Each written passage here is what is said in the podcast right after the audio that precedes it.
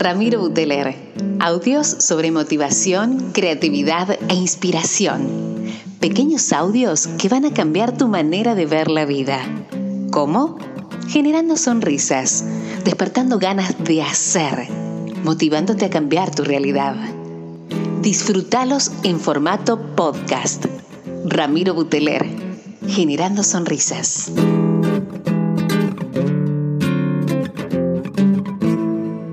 Hola gente querida, ¿cómo les va? Ramiro Buteler desde Córdoba, Argentina, con este Generando Sonrisas. Qué lindo, qué lindo estar. Gracias por las devoluciones de la semana pasada. Tremendo con este podcast que habíamos realizado de espiritualidad y creatividad. ¿A dónde estás? ¿A dónde estarás escuchando? ¿Estarás arriba del auto? ¿Habrás salido a caminar, a correr en la bici, con los auriculares? ¿Estarás en casa? Hay gente que lo conecta al parlante mientras se pone a lavar los platos, a limpiar un poco la, biblioteca.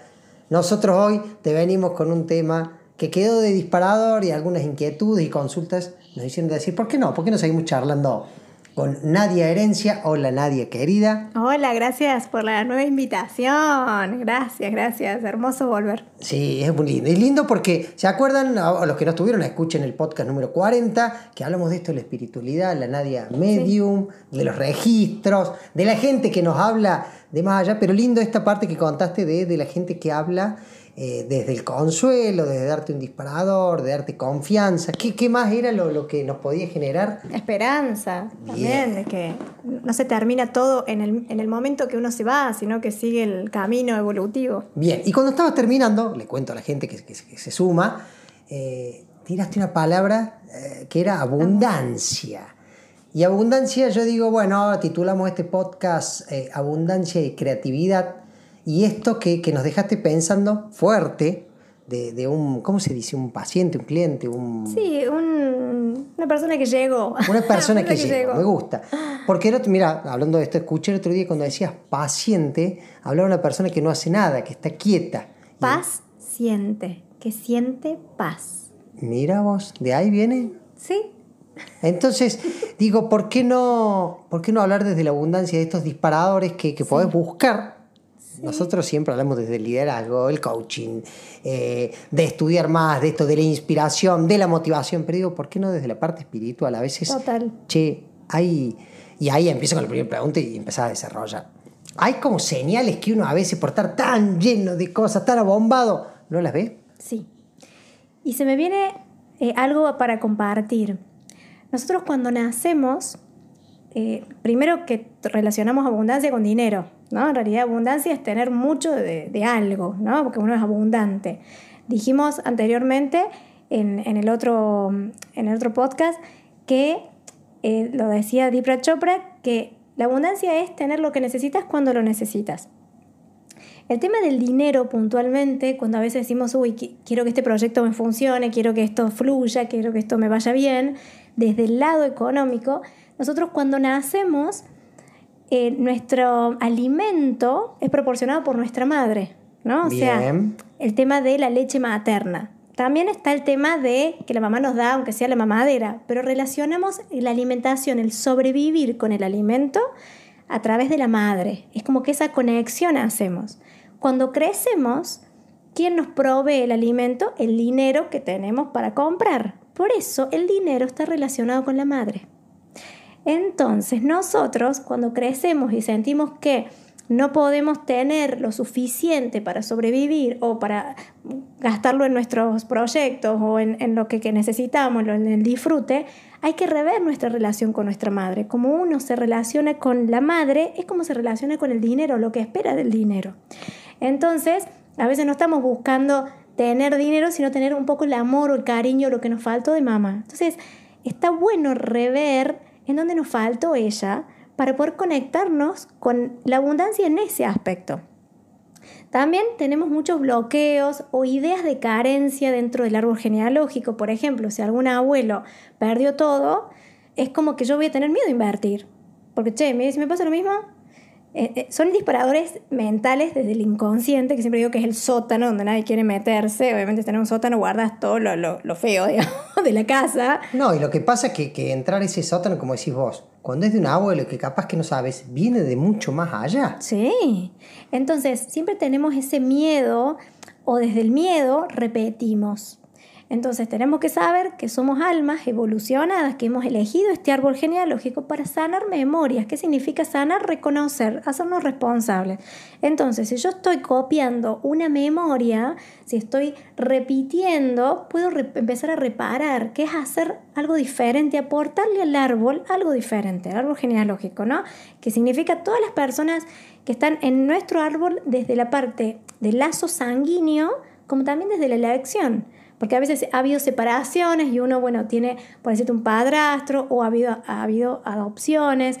Entonces, en ese camino se van uniendo almas y personas que nos vienen a traer información a nosotros sobre nuestro estado emocional. Entonces, cuando no llego a un bloque, eh, a un objetivo, tengo que empezar a rever el bloqueo.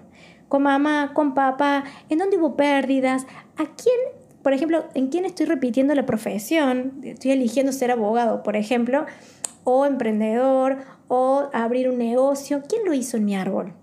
Buscar en dónde hay contacto conexión para no repetir. No, no digo que no sea abogado o que no tenga un, comercio, por ejemplo, pero es, a ver, esa persona, ¿cómo le fue?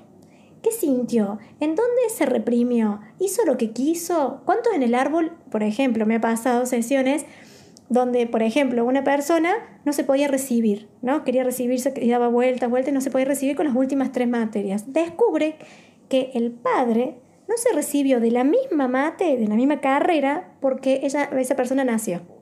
El padre deja la carrera, la misma carrera que elige esta persona, porque el padre había dejado materias pendientes. O sea, no terminó el curso. Eh, no, terminó el, el ciclo lectivo, sería entonces, claro, esta persona no se podía dar el, privilegio o el lujo, no se podía permitir ser más que, más que su papá. Porque era como, como yo voy a estar eh, recibido, recibida, y mi padre no. Cuando mi padre dejó esa carrera por mí. Entonces no puedo ser más. Entonces tengo, como una especie, se le llama lealtad al árbol. Entonces, ¿cómo, ¿cómo podemos empezar a sanar eso? Reconociendo, dándonos cuenta, abrazando la verdad y decir, bueno, yo sí puedo y me doy el permiso. Y, todos deberíamos saber que todos nuestros ancestros quieren que hagamos las cosas distintas. Que rompamos un poco los moldes. Total, que, haga, que tengamos esa, esa visión distinta que ellos no pudieron.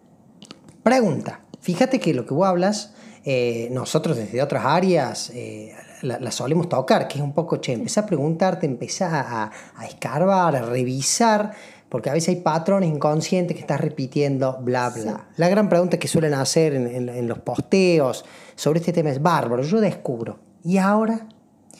La clave es darse cuenta. Cuando te das cuenta, por ejemplo, que yo estoy repitiendo la carencia afectiva o la carencia económica o el bloqueo y demás, con el simple hecho de, dar, de prestar atención y reconocer, ya estamos adquiriendo una responsabilidad.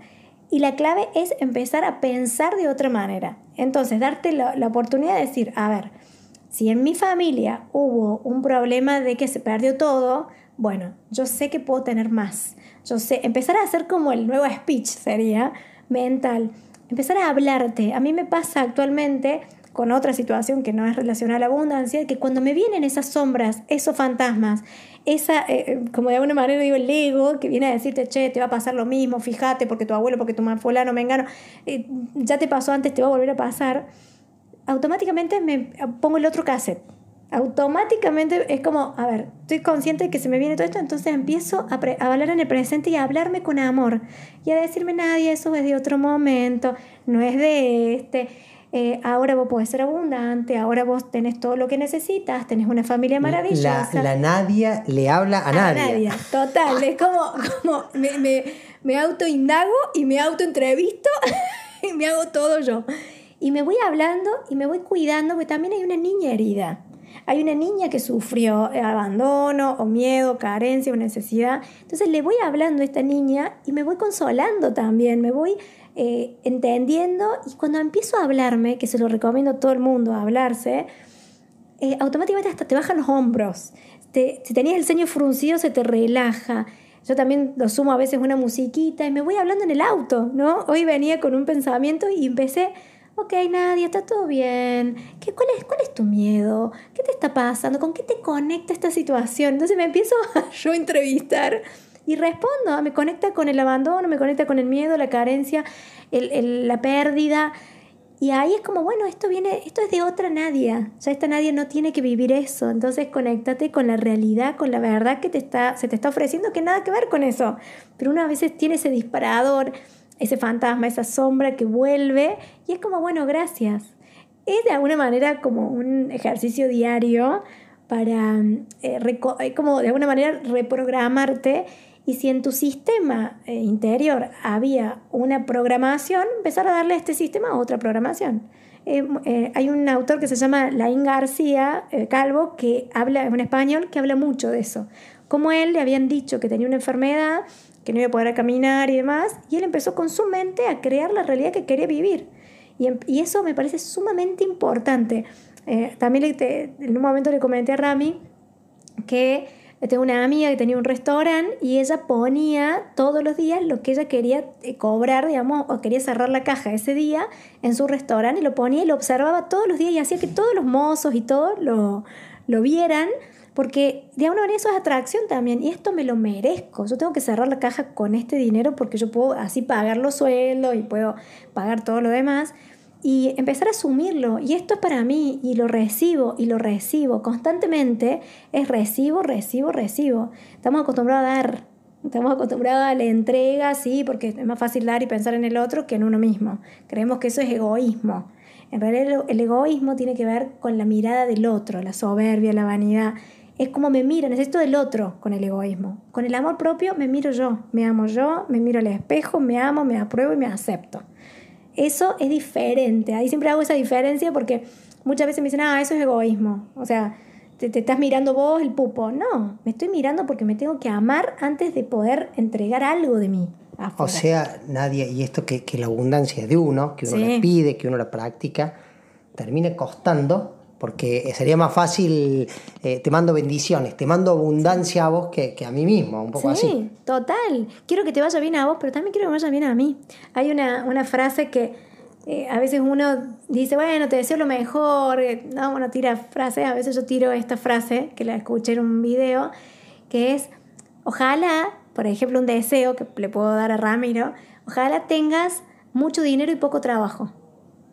Y como que choca decir eso, ¿no? Porque uno, no, no, no, tengo que trabajar para tener dinero. Y si empezamos a cambiar, no, si que tengo mucho dinero con poco trabajo, o sea, trabajando menos horas y tener lo mismo o más, ¿por qué no?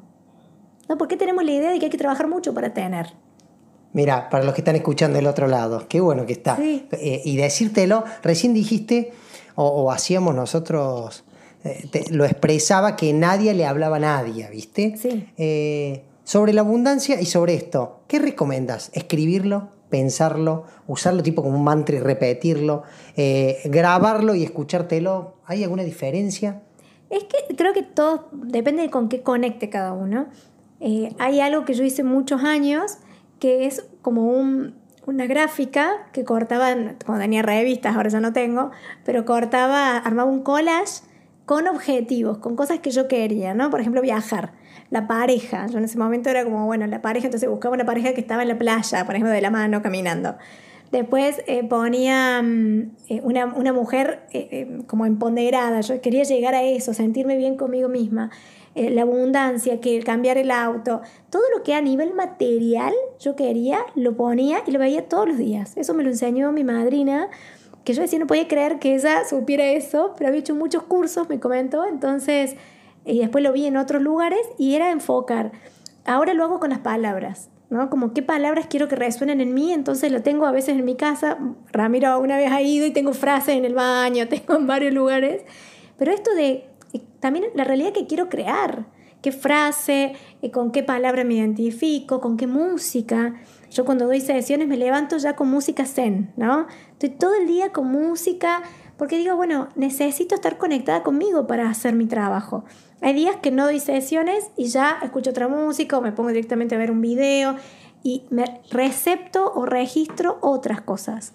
E, eso me parece muy importante y tomar descansos, eso es fundamental, las pausas.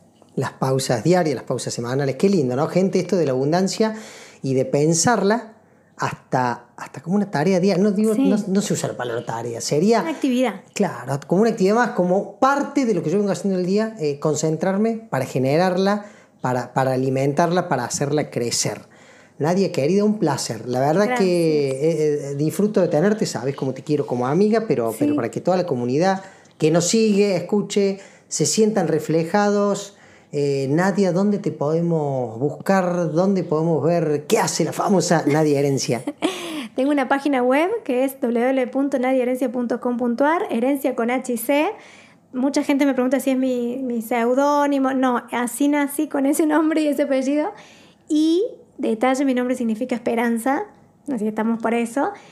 Eh, y también estoy, bueno, en Nadia Herencia, en Instagram, en Facebook. Necesito que te quieras, tenemos una comunidad, comunidad en Facebook, que también, así que me pueden encontrar con ese nombre. Perfecto. Nadia, querida, un placer tenerte. Gracias, gracias por la invitación.